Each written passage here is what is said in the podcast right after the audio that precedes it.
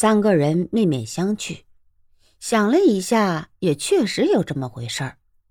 这个人本就是因为自己老子给官府打的断了腿后，回到家后活活痛死的，那是无论怎样都不可能给司空城报信的。更何况他们也没听涂百成要查奸细的事，只是他们诈王府的。终于，一个人脚步慢了下来。孙小小。你说我们怎么做？孙小小三个人又走了几步，这才停下来。另一个扛着王父的人把他扔到地上。你说这银子是怎么得来的？要不然大王面前我们可保不了你。王父给扔下来，摔得七荤八素，头都分不清东南西北了，口中兀自喃喃呐呐的骂人。妈的乌龟王八蛋！杜老皮、孙小小、吊死鬼，你们三个杂种要了老爷的命了！你们给老子等着！老大王要是真杀了你爷爷，你爷爷我他妈的做鬼都他妈不放过你们！老子上你们的老婆的身，让你们三家人都家宅不宁，成天鸡飞狗跳，放火烧你们的家，让你们半夜都做噩梦！老子变了恶鬼回来，吃了你们的肉！抽了你们的筋，剥了你们的皮，剔了你们的骨头，把你们的肉给老窝吃，老子把你们断了，让你们死都没地方去！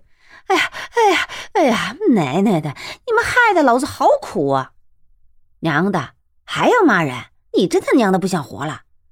吊死鬼就是因为给财主逼的寻短见，上吊了一回才得了这个外号。我是问你的银子是怎么得来的，你说是不说？老子就在这里把你的皮剥了！说着话，手指一伸间，翻掌便现出一把刀子，直抵在他的心口，脸色极是难看。四高手看着抵在项上的刀子，王父不觉一呆：“你们这是做什么？真想害死人呐！你们没见到昨天阴阳眼是怎么死的吗？这银子真是我捡的！你们手若是太紧，分下去有什么要紧？”用得着这样毒手吗？那吊死鬼瞪了他半天不说话。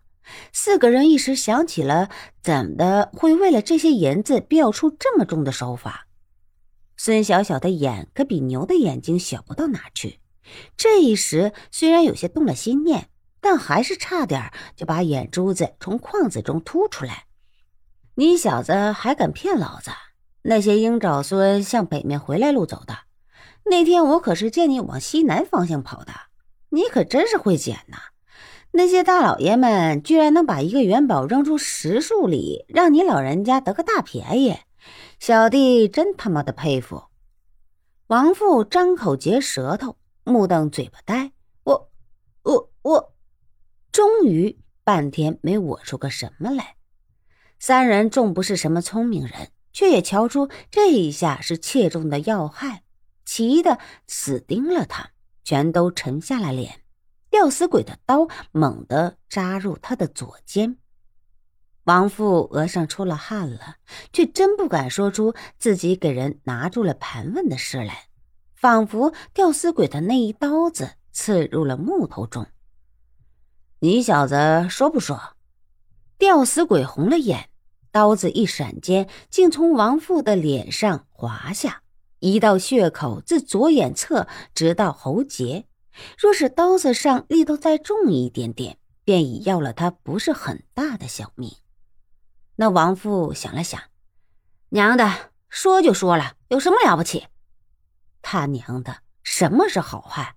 这就是好汉，不吃眼前亏的就是好汉。谁都想不到，那杀千刀手段高明之极，连晃两枪。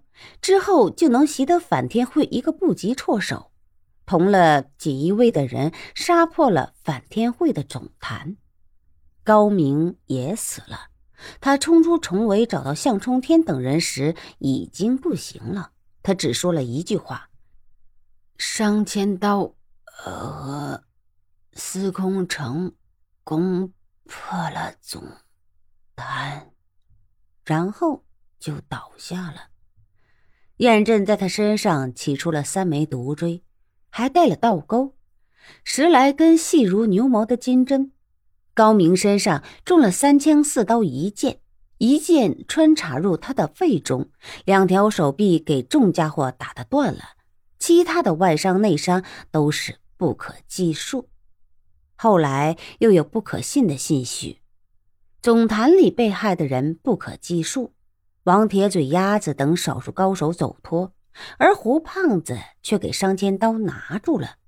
别的都可说。胡胖子给人拿了，却真如晴天响一记炸雷。胡胖子主管的是反天会的运作，若是官兵要想把反天会一网打尽，不从他口中得到整个反天会的人的名单，那是再也无从说起的事。众人面面相看，许久，燕震说了句：“我去。”向冲颠问。你去干嘛？燕震想了想，过了好一会儿，才笑了笑：“哼，买菜。”